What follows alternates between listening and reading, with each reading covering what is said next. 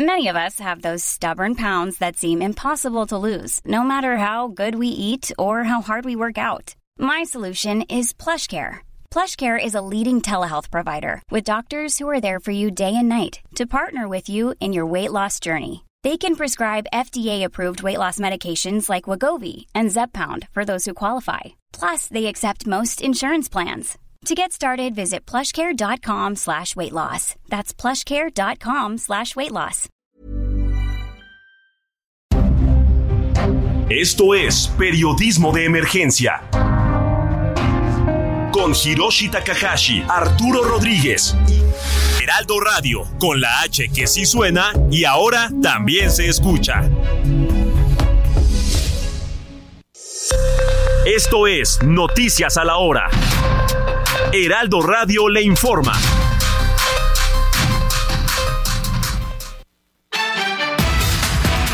Muy buenos días, son las 10 de la mañana en punto. En entrevista con el informativo fin de semana, Israel Sánchez Martínez, encargado del despacho de la Oficina de Presidencia de la Unión Nacional de Padres de Familia, platicó del balance a unas horas del regreso a clases. Recordemos que mañana comienza el ciclo escolar 2023-24 en el país y sus polémicos nuevos libros de texto gratuitos. Escuchemos saber de esta ilegalidad de los libros pues, debido al, procedimiento eh, y obviamente pues después de ahí todo lo que se desarrolló en el tema de contenidos, eh, la, el tratar de, de, imponer algunas algunas cuestiones, algunos temas que relativamente se habían ya quedado prácticamente en el pasado, el cuestionamiento de algunos conocimientos que de alguna manera no ya no se van a volver a aplicar por otro lado, Rafael Ortiz, dirigente nacional de la Alianza Mexicana de Organización de Transportistas AC, dio a conocer que la marcha pacífica prevista para este 29 y 30 del mes se pospuso por tres meses más, luego de dialogar con representantes de Hidalgo, Estado de México, Tlaxcala, Veracruz y Puebla. La Secretaría de Relaciones Exteriores dijo que fue notificada sobre la cancelación de una audiencia en una corte de Estados Unidos para dar seguimiento a una polémica demanda contra fabricantes de armas de ese país presentada por autoridades mexicanas. La audiencia estaba programada para realizarse la próxima semana. Desde Veracruz se da a conocer que la mañana del sábado fue localizado el cuerpo de un comandante de la Policía Municipal de Texistepec, al sur de esta entidad, y su cadáver se encontraba a un costado de la carretera transísmica que conduce a ese municipio, por lo que hubo una intensa movilización. Las autoridades ya se encuentran investigando el hecho. En el orbe desde Rumania se da a conocer que al menos dos personas murieron y 56 resultaron heridas en dos explosiones ocurridas en una planta de gas licuado cerca de Bucarest, la capital. Así lo indicaron este domingo las autoridades. Desde la redacción del Heraldo Radio tenemos a Gerardo Mondragón con más información. Adelante Gerardo, buen día. Hola Moni, muy buenos días.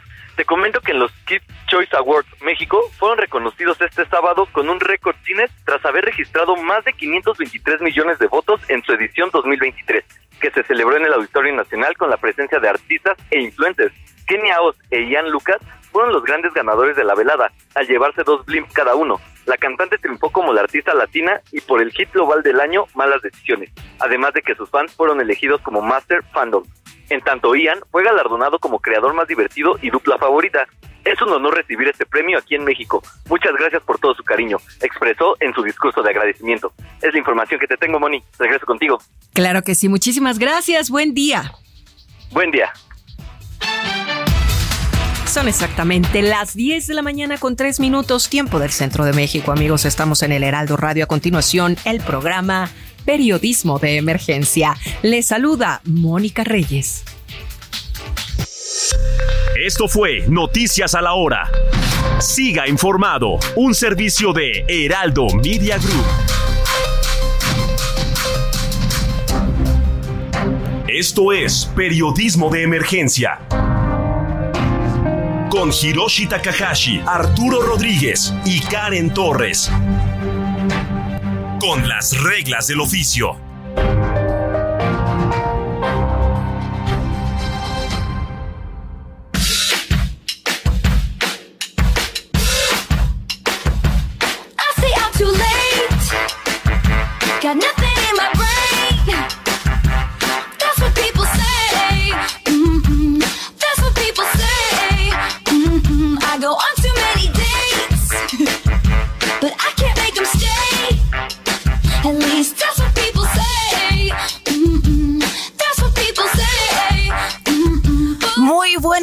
Soy Karen Torres y les saludo con mucho gusto. Gracias por acompañarnos en esta mañana de domingo 27 de agosto. Son 10 de la mañana con 5 minutos, hora del centro de México.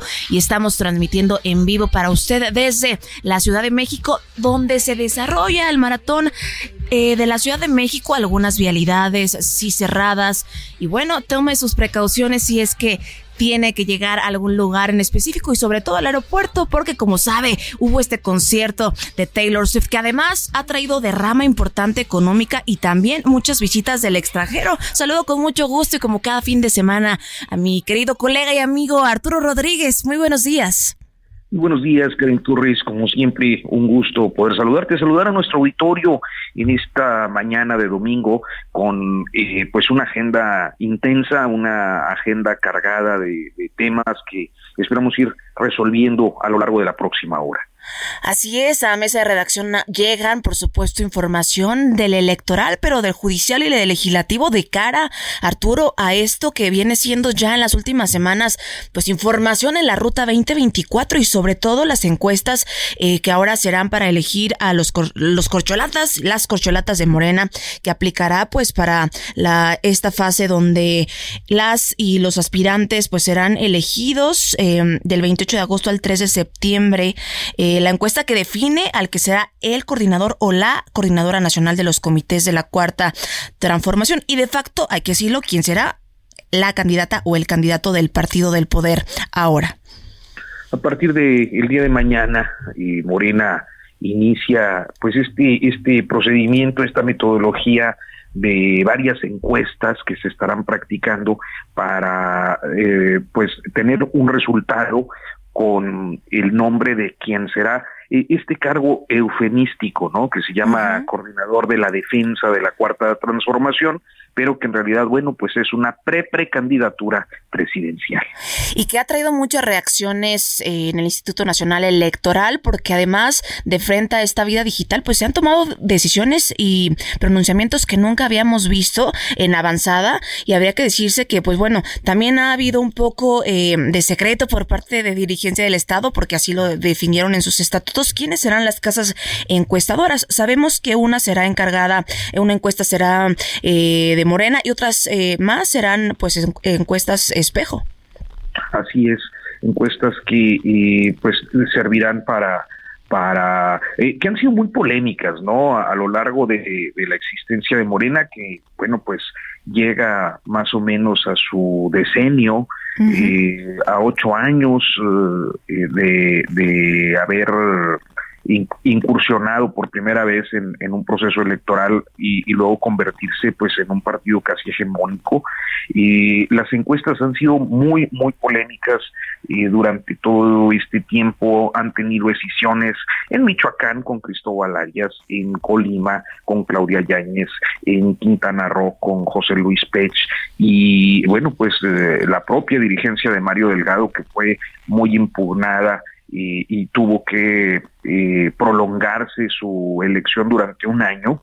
En 2020 terminarían eligiendo a Mario Delgado con una inconformidad manifiesta de, eh, Porfirio Muñoz Ledo, hoy, hoy finado, pero que pues han sido, y creo que en, los estados de la República, en los municipios, en los distritos, eh, motivo de mucha inconformidad, pero finalmente han prevalecido como el método que desde la fundación de este partido eh, impulsó eh, el hoy presidente Andrés Manuel López Obrador y que bueno pues eh, es es sin duda uno de los factores de, unidad o de, cohesión interna muy a pesar de las inconformidades. Es decir, la figura de López Obrador sigue pesando ahí en Morena. Sin duda, sin duda. Y, bueno, como, como datos, serán 350 representantes propuestos por los seis aspirantes quienes acompañarán a estas casas encuestadoras elegidas por el proceso que Morena determinó. Eh, cinco de ellas, una es elegida por Morena, las otras eh, serán encuestadoras espejo, que bueno, determinan, como ya lo decimos, a partir de mañana en el arranque y en la encuesta cerrada, pues quién será el candidato. Estaremos pendientes y también pendientes de cómo se desarrolla la etapa final de cómo se conformó con dos candidatas mujeres del Frente Amplio. Así que bueno, esto, esto de cara a los más de 20.200 cargos de elección popular que se elegirán en este 2024, además de gubernaturas y de ambas cámaras del Congreso Federal. Pues sí, y, un, un, proceso enorme el del próximo año que inicia anticipadamente con, con esta con esta eh, pues jugada de los dos grandes eh, frentes políticos, el de Morena con sus aliados PT Verde y el del PRI PAN PRD que también tienen su, su proceso por estos días, es decir, en la primera semana de septiembre ya sabremos quiénes serán los candidatos presidenciales el, próximo fin de semana. Así es, y esperar a ver qué, qué, qué, será el pronunciamiento de MC, ¿no? Porque hasta ahora pues no ha definición, pero Arthur, otro de los eh, temas que sin duda son relevantes y debe así serlo eh, en nuestro país es precisamente eh, un tema que vamos a abordar ahora en la entrevista, porque me parece fundamental hablar de los hijos de los desaparecidos, quienes son víctimas colaterales de este delito que tanto agobia y duele al país. Por ese sentido y en este tema tenemos en la línea a Alexis Ortiz, él es colega reportero y periodista de investigación del portal La Lista. Muy buenos días, Alexis. Hola Karen, ¿qué tal Arturo? Muchas gracias por la invitación. Gracias por tomarnos la llamada. Eh, Alexis, nos presentarás eh, a través de tu portal La Lista un trabajo especial en el que se aborda un compendio informativo de la situación de las víctimas de desaparición forzada en nuestro país, un delito que además desafortunadamente se mantiene a la alza y que también son demasiadas víctimas y los números van en aumento, las víctimas colaterales. Así es, Karen, pues como comentas, el próximo 30 de agosto, en el marco del Día Internacional de, las Víctimas de Desaparición Forzada, vamos a presentar esta investigación sobre cómo la desaparición de un familiar puede afectar a niños, niñas y adolescentes. Eh, como bien comentas, pues este es un delito que sigue en aumento. Eh, de todos los casos, de los 111 mil casos que tenemos en México, el 40% se registró en este sexenio. Entonces creo que eso nos habla un poquito de, cómo está la problemática actualmente. Y en cuanto a los niños, niñas y adolescentes, pues sí, lo que nosotros hicimos fue acercarnos a diversos colectivos, a familias, sobre todo trabajamos con familias del estado de Veracruz y de Guanajuato, y para conocer las afectaciones que estos menores de edad eh, pues tienen después de que un familiar desaparece, desaparece, perdón. Eh, pues básicamente lo que encontramos es que luego de la eh, o a raíz de la ausencia de un ser querido, pues estos pequeñitos eh, suelen a, suelen atender eh, pues cuadros de depresión, desarrollan enfermedades, tienen problemas para seguir estudiando o también problemas económicos, ¿no? Porque a veces la persona que desaparece es el sustento económico de la familia. Entonces me parece que este tema es, es muy importante y bueno, aquí les agradezco el espacio para visibilizarlo. Por supuesto que sí, con gusto, Arturo Rodríguez. Alexis, qué gusto saludarte y bueno, pues que nos compartas un, poco de este, este trabajo de investigación que entiendo te llevó varios meses. Cuéntanos y qué, qué metodología seguiste, qué tuviste que estar haciendo para, para pues llegar a, a, esta, a este resultado del trabajo que estaremos conociendo en unos días. Así es, Arturo, pues sí, fue un trabajo más o menos de unos tres, cuatro meses, un trabajo en equipo que hicimos ahí adentro de la lista y básicamente lo que nosotros hicimos pues fue una alianza con alrededor de 55 organizaciones sociales y colectivos de familiares de víctimas. Esto es para acercarnos a justamente a las familias, esa fue la vía que nosotros encontramos para acercarnos a ellas y que nos relataran cuáles eran las afectaciones que tienen sus menores de edad luego de la desaparición de sus seres queridos. Eh, también hicimos, aplicamos entrevistas, eh, como les comentaba, viajamos a los estados de Veracruz, a los estados de Guanajuato, y bueno, ahí tuvimos la oportunidad de conocer la historia de pequeñitos y pequeñitas que, bueno, están atravesados por la violencia. No solo estamos hablando de que son pequeños y pequeñas que tienen a un familiar desaparecido, sino que hay ocasiones en que dentro de la misma familia hay dos o más personas desaparecidas y bueno, también personas desplazadas o personas que han sido víctimas de homicidio. Entonces, pues son eh, situaciones muy complejas las que enfrentan estos pequeñitos y estas pequeñitas. Eh, también acudimos con especialistas en psicología, con organizaciones especializadas en infancia y bueno, ellas son las que nos dan un panorama general sobre esta situación que tienen estos pequeños. A raíz de, esta, de este contacto que hicimos con los 55 colectivos y las organizaciones, eh, pues nosotros eh, sacamos un número más o menos de cuántos menores de edad eh, han sido los que son afectados. Este número, pues, eh, el próximo miércoles podrán leer en, la lista, que es eh, un poco el ejercicio que hicimos para tener cifras, ¿no? Para acerca de este problema, porque el gobierno en sí únicamente tiene un registro de personas desaparecidas, sin embargo, no tiene un registro de, de todas las personas que salen afectadas, ¿no? A raíz de la desaparición, porque una desaparición no solamente afecta como tal a la víctima directa, sino también tiene afectaciones en toda su familia y aquí es donde encontramos a los menores de edad.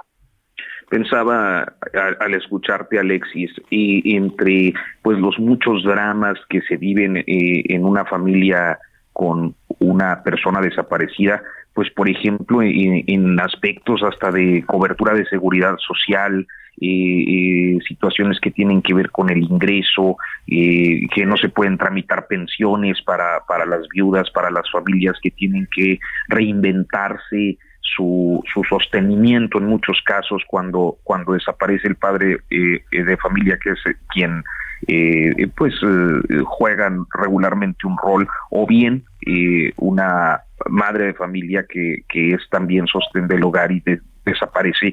Este, es decir, hay, hay una, eh, un cúmulo de problemáticas que a veces uno no, no imagina. Cuéntanos si eh, lograste identificar algunas de estas situaciones. Así es, Arturo, pues eh, como comentas en muchas ocasiones, el sostén económico es el que se pierde o el que desaparece, perdón, y bueno, eh, justamente a raíz de esta desaparición, pues los niños, niñas y adolescentes tienen varias problemáticas para seguir con su desarrollo, ¿no? Uno de esos, pues, es al perderse el sustento económico, pues tienen muchos problemas para seguir estudiando, ¿no? Por ejemplo, o cuando el sostén económico se pierde, pierden su derecho, por ejemplo, al ISTE o al INS. Esto es pues en parte porque muchas autoridades todavía no están muy sensibilizadas alrededor de este tema y cuando un, un pilar económico de la familia desaparece y cuando la mamá, por ejemplo, o la abuelita o la tía, porque hay que decir que muchas veces las mujeres son las que se encargan de estos niños, niñas y adolescentes, cuando estas mujeres van y tratan de explicar a las autoridades qué es lo que ocurrió, pues resulta que las autoridades no están sensibilizadas y no conocen bien este tema y dejan en el desamparo a estos niños, niñas y adolescentes. Eh, otro problema que nosotros detectamos, Arturo, pues es el de la fuerte discriminación que enfrentan estos menores de edad. Es decir, no estamos hablando de que estos pequeñitos y pequeñitas eh, pues tienen afectaciones a nivel personal, estamos hablando pues en afectaciones psicológicas, afectaciones emocionales, eh, sino que también pues les suele quedar una etiqueta una etiqueta del familiar de una persona desaparecida y estos pequeñitos, pequeñitas suelen enfrentar discriminación muy fuerte dentro de sus entornos eh, pues, en los que ellos se mueven, ¿no? Por ejemplo, hay las escuelas, eh, las comunidades, eh, en, justamente en este reportaje la audiencia y los lectores de la lista van a poder encontrar en formato de video, de texto y de cómic, pues algunas historias, ¿no? De estos pequeñitos, de cómo han sufrido. Eh, por ejemplo, hay un caso de un pequeñito que se llama Andrés Eduardo, de, de Veracruz. Él, él, pues es muy fuerte su historia, ¿no? Porque, por ejemplo, eh, su mamá nos contaba que la, directora de la secundaria donde él estudió pues, reunió firmas para con los padres de familia y las madres de familia para tratar de expulsarlo, ¿no? Por el tema de que tenía un familiar desaparecido y entonces la directora señala que pues se corre el riesgo de que estos hombres armados que se llevaron a su papá pues también vayan por él a la escuela, ¿no? Entonces este pequeñito sufre ahí este tema de tener acceso a una educación que es un derecho universal, ¿no? Para todos, eh, para todos todas las personas. Entonces, eh, pues esta clase de problemáticas son las que, las que enfrentan a. ¿Cuándo, ¿Cuándo vamos a, poder conocer este, este material? ¿Quiénes más participan? ¿Cómo se coordinaron?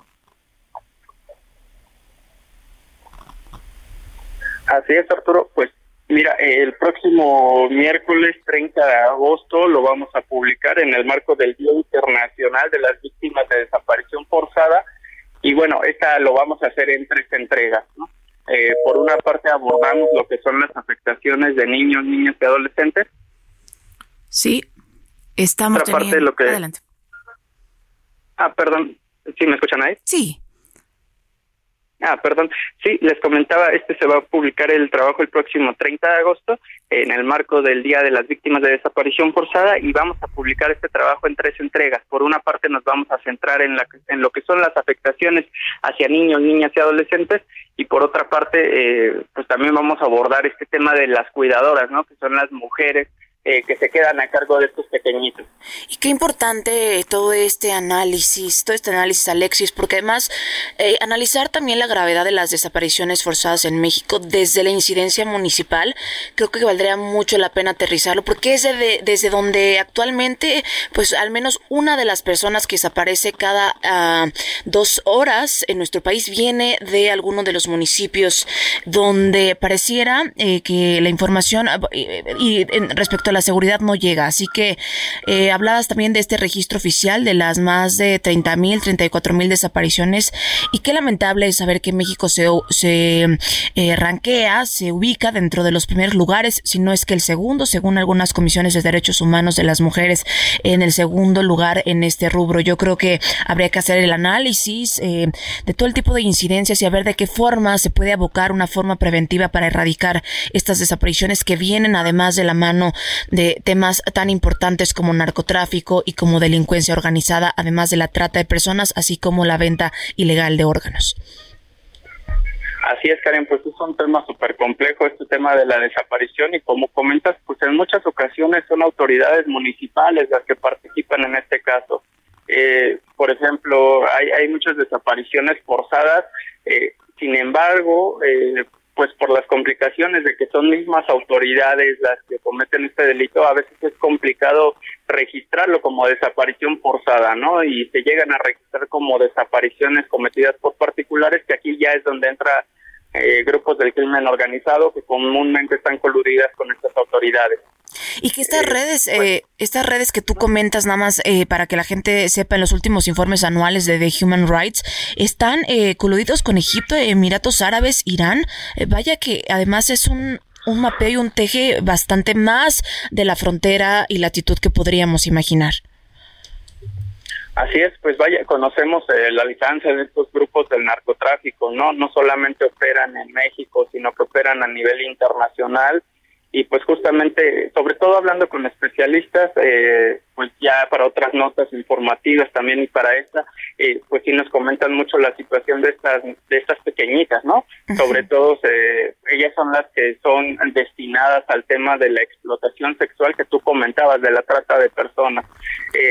Y ese problema mucho se da, y según así lo dejó registrado el Comité de Desaparición Forzada de las Naciones Unidas, el año pasado. Esto se da mucho en el sur del país, ¿no? Que parecería que es una región tranquila del país, en donde no hay muchas problemáticas en estados como Yucatán, Campeche, Tabasco, pero justamente el Comité de Desaparición Forzada lo que detectó ahí, pues es un grave problema de desaparición de niñas, niños y adolescentes, y en el caso de las niñas, pues desgraciadamente muchas de ellas están en el tema de pues de la trata.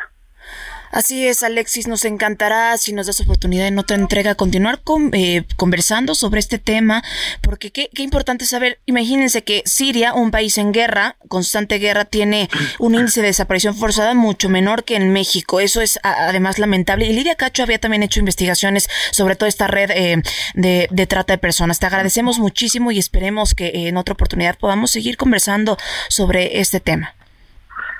Claro que sí, Karen, yo les agradezco mucho a ti, Arturo, la oportunidad y, pues los invitamos a, su audiencia y a ustedes a leer el trabajo que publicamos el próximo 30 de agosto en la lista. Eh, ¿Nos compartes tus redes, tus redes de la lista? Claro que sí, es arroba la lista news en, en ahora la red, la red social X, X y en Facebook nos encuentran como la lista. Pues ahí lo tiene. Estén pendientes de este trabajo de nuestro compañero eh, y colega Alexis Ortiz, reportero y periodista de investigación del portal La Lista, donde le estará presentando este trabajo especial que aborda la situación de las víctimas de desaparición forzada en México. Muchísimas gracias, Alexis Ortiz. Muy buenos días y si le parece, vamos rápidamente a un corte y volvemos con más información sobre lo que está pasando en el Congreso Federal. Volvemos. En un momento continuamos en Periodismo de Emergencia por el Heraldo Radio.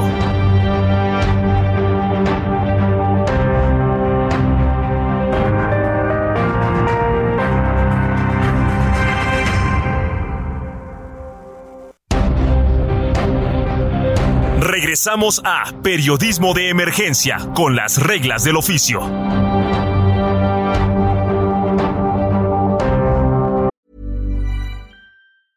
It's that time of the year.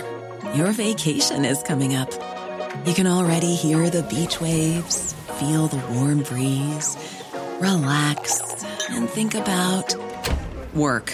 You really, really want it all to work out while you're away. Monday.com gives you and the team that peace of mind. When all work is on one platform and everyone's in sync, things just flow wherever you are. Tap the banner to go to Monday.com.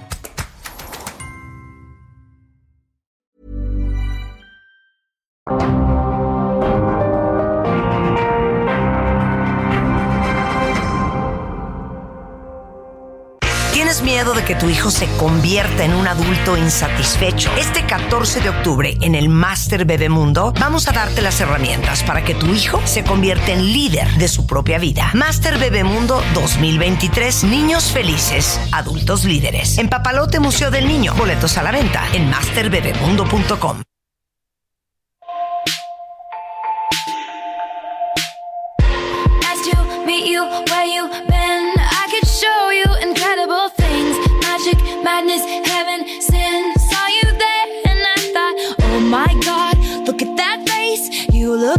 my next mistake. Love's a game, wanna play. Pues estamos de vuelta en esta bonita mañana de domingo, que es precisamente una mañana de la edición 40 del Maratón de la Ciudad de México. Así que a todas las y los corredores que están en ruta rumbo a la meta, les echamos todas las porras porque además es un acto muy valiente. Eh, son 42 kilómetros que además reflejan meses y semanas de esfuerzo, de entrenamiento y de mucha fuerza mental. Así que les mandamos pues todo un abrazo y reconocimiento. Estaremos atentos de cómo se van moviendo las rutas eh, y los circuitos. Eh, además será el Zócalo, entiendo, donde termine esta, este maratón edición 40 de la Ciudad de México. Y miren otros temas que además son también importantes de analizar es precisamente lo que compete al mundo legislativo en ambas cámaras, en ambas cámaras del Congreso Federal y por eso mismo es para mí un gusto tener en la línea a la jefa de información de noticias del canal del Congreso, Isabel Uribe. Muy buenos días, Isa. ¿Qué tal, Karen? Muy buenas tardes. Pues muchísimas gracias por la invitación. Un saludo a ti y pues a tu auditorio. Aquí listos, pues como dices, para hablar del legislativo.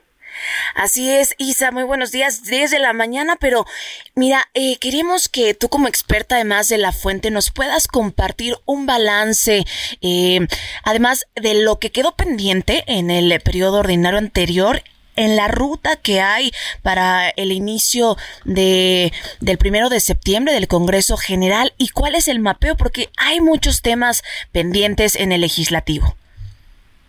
Así es, Karen, pues el más sonado sin duda es pues la elección de las los comisionados del INAI.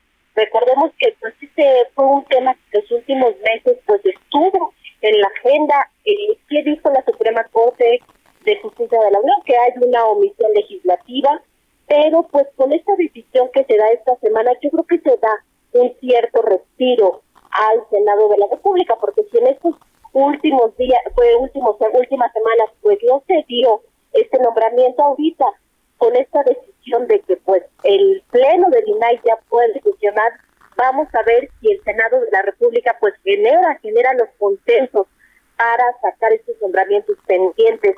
Uno de los grandes temas para el próximo periodo, Karen, pues sin duda será en la aprobación del presupuesto. La aprobación del presupuesto se tiene que presentar este 15 de septiembre y entonces el Congreso tiene hasta el 15 de noviembre. La Cámara de Diputados debe aprobar la ley de ingresos el, a más tardar el 20 de octubre, el Senado el 30 de octubre y después se aprueba la llamada ley de ingresos, que ya nada más es facultad de la Cámara de Diputados. Pero Karen, hay un tema pues que sin duda ha generado por ahí pues pues mucha suspicacia. Y te cuento que es lo de la doble legislatura. Es sin lugar a duda un tema que va a ser, pues, yo creo que el primero que se va a tratar en el Congreso. No sé si han escuchado este tema de la doble legislatura, pero pues les explico. Por favor, cuéntanos de, qué se trata y es algo que está pasando por primera vez en nuestro país, además. Así es, Karen. Pues mira, te cuento que en 2014 pues el entonces constituyente aprobó la reforma política que pues introdujo bastantes cambios que en estos momentos nosotros estamos viviendo en el sistema electoral mexicano. Y bueno, pues uno, el presidente entrará en funciones el primero de octubre y, es, y ya no el primero de diciembre.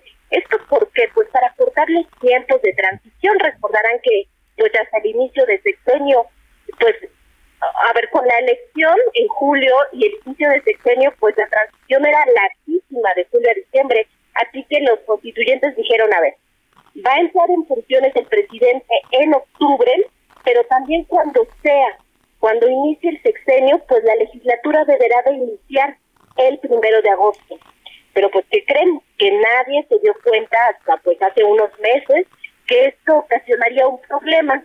Y hace unos unas semanas, unos meses, pues justo el Instituto Belisario Domínguez del Senado lo alertó, porque a ver, del primero de agosto al 31 de agosto de 2024 habría una doble legislatura, es decir, pues la 65 que termina hasta el 31 y pues se juntaría la 66. ¿Qué significa esto? Pues que tendríamos 1.256 legisladores durante un mes.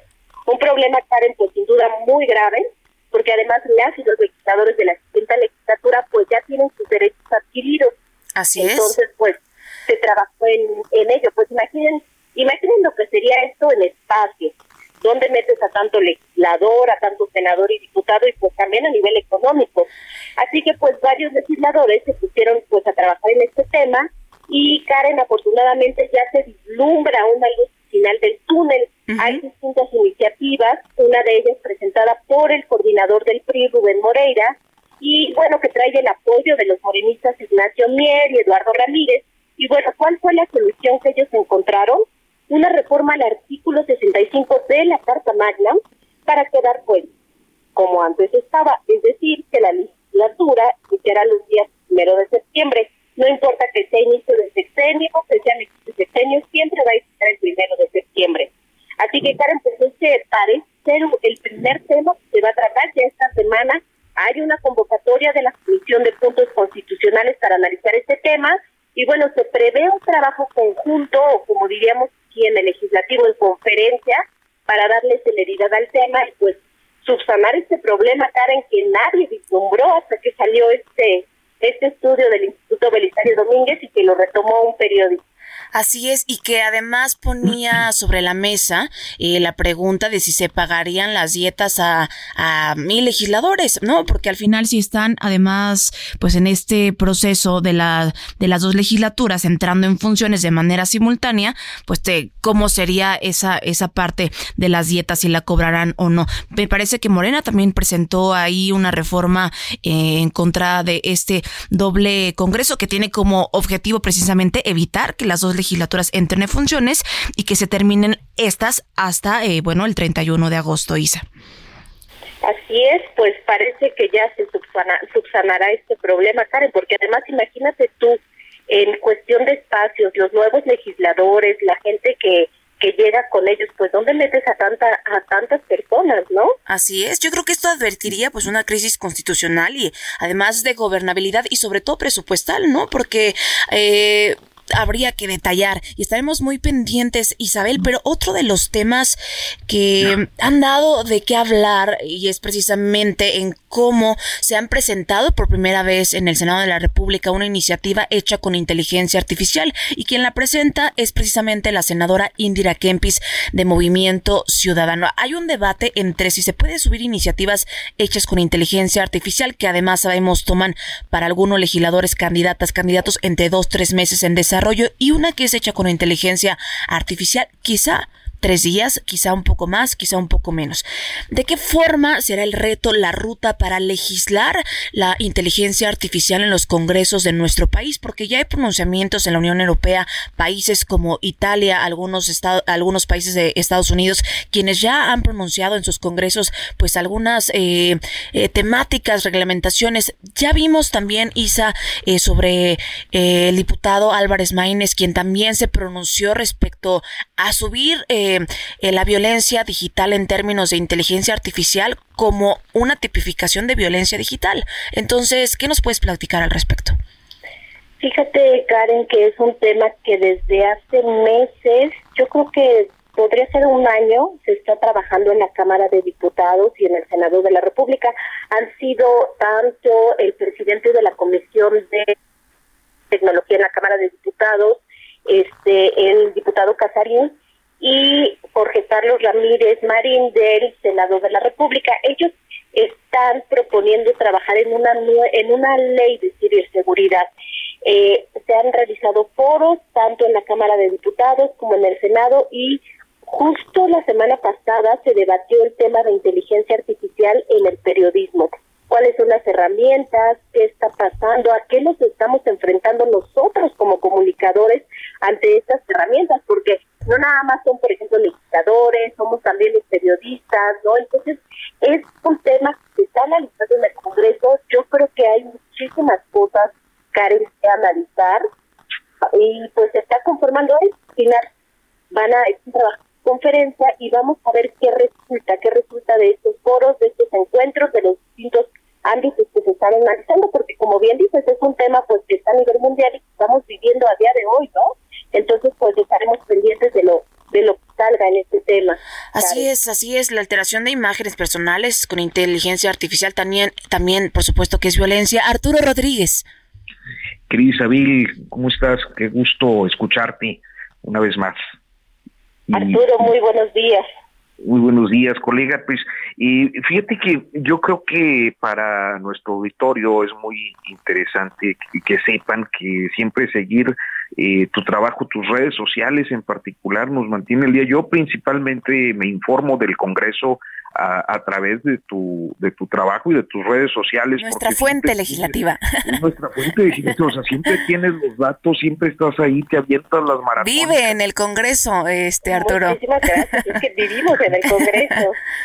Oye, Isabel, cuéntanos eh, a propósito de las sesiones maratónicas, ¿cuáles prevés que puedan convertirse pues eh, en, en esos temas que te van a tener hasta el amanecer y más allá la Cámara? Pues mira, yo creo que los temas fundamentales de este periodo ordinario, como lo mencionaba, que nos van a tener hasta la madrugada, va a ser el presupuesto. El presupuesto sin duda va a ser fundamental porque pues ya es el último año del sexenio, ¿no? Y tenemos por ahí algunos temas con los este con los institutos, con por ejemplo el INE, ¿no? Vamos a ver cómo se da este jaloneo de la cobija que ya sabemos que nunca que nunca alcanza, son elecciones el próximo año. Una cosa importante que les quiero comentar, Arturo, Karen, eh, en estos días hay reuniones plenarias. ¿Qué es lo importante que se va a definir? A ver, el diputado Ignacio Mier ha dicho que la Junta de Coordinación Política le toca, le corresponde al Partido Acción Nacional, la mesa directiva le corresponde al PRI. Aquí lo importante es preguntarse, a ver, ¿a poco Morena se va a quedar sin, sin nada? Morena va a tener el comité de administración en la Cámara de Diputados este último año legislativo. Ahora aquí también muy interesante, este Arturo Karen, es que Ahí suenan dos nombres del PRI para presidir la mesa directiva. Son el nombre por ahí de Alejandro Moreno Cárdenas, que es el pues el presidente del PRI, y también el de Carolina Villano. Se tiene que definir en estos días porque los diputados de Morena, las y los diputados de Morena han amenazado con vetar el nombre de Alejandro Moreno, pero también eh, en el caso de Carolina Villano es muy particular porque pues ella es esposa del coordinador de Rubén Moreira, entonces pues tenemos que estar muy pendientes para ver qué ocurre porque ese podría ser el primer round. Esto para presidente del partido. El 31 pero para presidente de la Cámara de Diputados, ahora en la salida de Santiago Krill, y bueno, que además dio, dio ruta a otra de eh, eh, presidenta del PAN, ¿quién será el nuevo, eh, qué se vislumbra, Isa, el nuevo presidente de la mesa directiva de la Cámara de Diputados? Justo el, los nombres que se barajean es Carolina Villano y este Alejandro Moreno. Vamos a ver si el PRI logra los consensos necesarios con otros partidos eh, o si sale un tercer nombre, estaremos muy pendientes. Eh, también pues la Junta de Coordinación Política va a recaer en el Partido Acción Nacional. En el caso del Senado, pues se menciona que va a ser una mujer de Morena quien va a presidir pues estos trabajos. Isabel, pues qué, qué, qué eh, gusto escucharte y, y, bueno, pues comprender un poco de lo que viene en un ejercicio, en un año legislativo en el que además gravita la elección presidencial y eso siempre eh, pues pone a intensiar a los a los grupos parlamentarios, ¿no? El último año de legislatura previa a la elección, pues es casi un año perdido porque está muy contaminado precisamente de estas cuestiones electorales y pues ahorita además hay que agregarle la división en los partidos políticos de esta semana los desplegados de Morena entre los marcelistas, los los que apoyan a Claudia Sheinbaum eh, lo que hemos visto en Movimiento Ciudadano. Sin duda hay que estar muy pendientes, Arturo Karen, de lo que de lo que ocurre con Movimiento Ciudadano, cómo se van a dar las votaciones, porque por ejemplo hay temas muy fundamentales que requieren las dos terceras partes y pues hay que ver cómo votará Movimiento Ciudadano, ¿no? Pues ahí está, entre el inicio, que será el inicio de periodo ordinario de sesiones, entre las plenarias y entre todo este debate en torno a la doble legislatura, un mapeo de lo que está pasando en San Lázaro. Muchísimas gracias, Isabel Uribe, quien es jefa de información y noticias, por darnos pues este mapeo. Y nos encantará, ¿no, Arturo? Que en otra entrega nos compartas, por supuesto, pues los adelantos, avances y pendientes que serán en el legislativo. Siempre es un privilegio. Estar con ustedes, Karen, Arturo. Buen día. Periodismo de emergencia, con las reglas del oficio.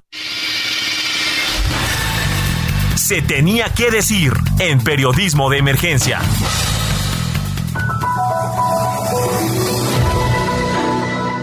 La industria de la moda es una de las más contaminantes en el mundo. Al año se producen cerca de 150 millones de prendas de vestir que representan el 10% de emisiones de CO2 a nivel global. Tan solo para fabricar unos jeans se usan al menos 10.000 litros de agua y el 35% de los microplásticos que llegan al mar vienen de ropa sintética. En el mundo se desecha un camión de basura lleno de ropa por segundo. Para más información síganme en arroba Karen Torres MX.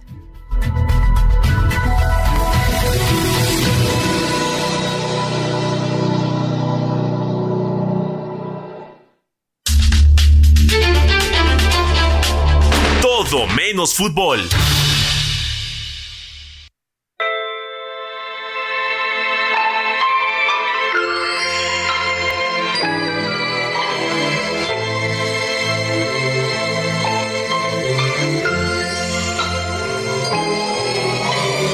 I don't like your little games. Don't like your tilted stage. The role you made me play. Y al ritmo de esta música es que han iniciado varios conciertos y varias eh, presentaciones eh, sobre eh, Taylor Swift, que además ha dejado una derrama económica importante y que ha traído muchísimas personas del extranjero y hay que decirlo, paralizado la ciudad. Tengo el gusto de tener aquí en cabina del Heraldo Radio, en vivo y en directo, a Diego Iván González, que además es experto en muchísimos temas, pero sobre todo un melómano que ama y entiende qué pasa en los conciertos y en toda la vida musical de nuestro país y también del mundo. También tenemos a Gina Monroy, quien es jefa de información del Heraldo Radio de fines de semana y además una Swiftie. Hola, buenos días chicos, Arturo, Karen y por supuesto Gina que se lanzó ayer al, al concierto, a la tercera, la tercera presentación de Taylor Swift en México y que nos platicará un poco más y que sí, que es un tema que está sacudiendo a todo, a todo México y, también a las redes sociales, ¿no? Que está causando mucha, mucho furor. Así es porque Arturo Rodríguez se presentó Taylor Swift por primera vez en México en 2011, esta cantautora estadounidense, pero en esta eh, nueva visita pues ha dado mucho de qué hablar, Gina, tú que estuviste por allá, ¿cómo lo sentiste? ¿Cómo lo viviste? Cuéntanos, por favor. Hola, ¿qué tal chicos? Muy buenos días. Como escucharán, estoy casi afónica. Así es, eh, me lancé a la tercera fecha del concierto de Eras Tour de Taylor Swift. La verdad es que pues Taylor no había pisado tierras mexicanas en un concierto de esta magnitud. Para todos los Swifties ha sido muy significativo porque vimos un, vaya, un recuento de todas sus eras desde que inició hasta la actualidad. Eh, donde fueron tres horas y media, lo conté, tres horas y media, donde no hizo ninguna pausa. Es impresionante. Cada canción que tuvo, tuvo su performance, estuvo planeada. Ella en todo momento cantaba, iba, venía en un escenario que la verdad creo que ninguno de los, bueno, vaya, eh, artistas que han venido internacionalmente habían traído algo así. Creo que Taylor se preocupa genuinamente por los que somos sus fans para darnos lo mejor de la experiencia. La verdad es que podías ver desde familias enteras, niñas, eh, adolescentes, personas un poco más grandes. Había un ambiente de mucha paz, sororidad. Eh, de verdad, a mí hace mucho tiempo creo que nunca había visto algo tan emocionante. Independientemente de que sea Swifty, de verdad se sentía un ambiente muy diferente. Em, y pues bueno, ¿qué les puedo decir? Para una Swifty desde que tenía 13 años fue un sueño hecho realidad. Diego. Sí, eh, definitivamente Taylor se consolida como una de las puntas de lanza en la industria musical, una de las cantantes más importantes por lo menos de la década. Y creo que con los números que está trayendo, no solo en ventas, sino en batiendo récords con asistencia del público y todo eso, creo que se vuelve una, un referente en, la música de hoy en día, ¿no? O sea, creo que se coloca como una de las puntas de lanza. Sin duda, y que además agotó cuatro fechas en el Foro Sol, en medio de una gran, gran, gran expectativa de sus seguidores y también de la prensa de los espectáculos. Arturo Rodríguez. y, creo que muy buenos días a, ambos. Y me parece que hay eh, un, es una estrella y eh, un poco convencional para estos eh, tiempos. Pienso que a veces los fenómenos musicales recientes surgen y, y, luego desaparecen muy rápido, ya tienen como una carrera muy sostenida con además alguna influencia importante en las conductas. Me sorprendía mucho esta cuestión de las pulseras, por ejemplo, y, y otras cositas que, que suceden en torno a sus conciertos. Cuéntanos un poco, Ina. Eh, sí, mira, las pulseras surgen de una nueva tradición entre los Swifties gracias a una canción de Taylor de su reciente álbum eh, Midnights, donde menciona que pues tomes el momento, hagas pulseras de la amistad y dejes ir lo que viene, ¿no? Básicamente. Entonces, pues realmente las fans lo tomamos literalmente y hicimos pulseras. Em, eso, pues había gente, había chicas que llevaban más de 200 pulseras para cambiar, lo cual eh, te puedo decir que fue increíblemente pues bonito ver eh, tanta dedicación. Estuvo em, en estos intercambios de pulseras, pues era como, oye, ¿quieres intercambiar conmigo? Como en la primaria, ¿no? y, y, ya no te intercambiabas, eh, escogías de acuerdo a las canciones, las pulseras tenían los títulos de las canciones o de alguna frase de Taylor muy significativa, incluso chistes locales entre, entre Swifties. Eh, la verdad es que eso fue muy, muy bonito, el intercambio de pulseras. ¿Qué más les puedo decir? La verdad es que yo estoy impresionada. Creo que todavía no lo asimilo porque no había visto un concierto. Sí, no había visto un concierto con esta magnitud de energía y sobre todo tan bien planeado. A mí lo que me impresionó es que no hizo pausas, iba de una era a otra. ¿Cuánto duró? ¿Cuánto duró su concierto? Tres, tres horas y media aproximada. No hizo pausas, de verdad. Eso a mí, yo lo había visto claro por redes sociales, pero no lo dimensionaba ya verlo en vivo. Fue increíblemente, eh, en ningún momento se vio cansada, se vio muy conmovida eh, porque en varios momentos del concierto pues aplaudíamos, le gritábamos, eh, cantó varias canciones que sabemos que para ella significan bastante y fue donde en alguna que otra pues sí se le podía ver que soltó una lágrima. Entonces fue una experiencia eh, maravillosa. Hoy es su último concierto y la verdad es que creo y espero que vuelva a México porque se sintió esta energía. De hecho, lo dijo en el, en el concierto, que sentía esta energía. Diego, ¿y qué esperamos hoy para el concierto de Taylor Swift? Pues ya un cierre magnífico, como bien comentó Gina. Eh, el público mexicano, he de decirlo, que es uno de los mejores a comparación de otros. O sea, ejemplo, en Estados Unidos, por muy fans que sean y que sea su idioma natal, no se siente como el público mexicano, el público mexicano es único. Entonces creemos que va a cerrar fuerte, van a cerrar fuerte Taylor, quiere cerrar fuerte porque es su primera vez en México, entonces quiere cerrar con, con fuerza y quiere, quiere dejar a sus fans con, con ganas de más y que pronto volverá. Entonces creo que es eso, ¿no? Y pues con una asistencia ya, contando ya esta fecha, contando ya eh, la cuarta y última, son 260 mil asistentes, número que muy pocos artistas pueden lograr. Pues ahí está la cifra de Eras Tour de Taylor Muchísimas gracias a eh, Gina Monroy y también, por supuesto, a Diego Iván González por acompañarnos. Arturo Rodríguez, un abrazo hasta el norte y cerramos con esta música y estaremos pendientes entre en todo lo que pasa en torno a este concierto y el maratón de la Ciudad de México. Que tenga un excelente fin de semana. Muy buenos días.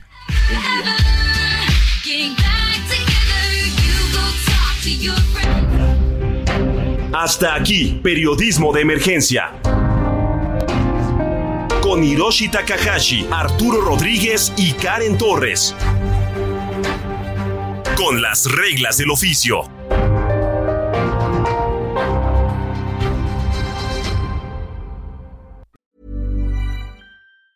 Planning for your next trip? Elevate your travel style with Quince. Quince has all the jet setting essentials you'll want for your next getaway, like European linen, premium luggage options, buttery soft Italian leather bags, and so much more and is all priced at 50 to 80% less than similar brands. Plus, Quince only works with factories that use safe and ethical manufacturing practices. Pack your bags with high-quality essentials you'll be wearing for vacations to come with Quince. Go to quince.com/pack for free shipping and 365-day returns.